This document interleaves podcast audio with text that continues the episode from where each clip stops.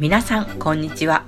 旅するアスリート作曲家長谷川千夏とドイツ在住ピアニスト伊藤ゆりやでお送りするほんわか楽しいクラシック談話室チナリアトークルーム。今月から配信開始です。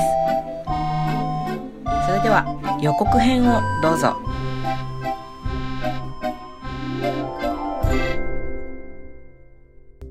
これ私すごい鍛えられそう。かなりいい鍛えられるこれは。練習になるんじゃないの？なるなる、うん。なりますとも。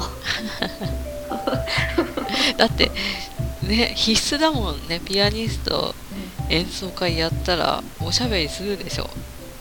うんなんかしてほしいっていうところ最近増えてるよやっぱり。あそうなんだ。でもしなくてもいいところはまだまだあるんだけど。うんうん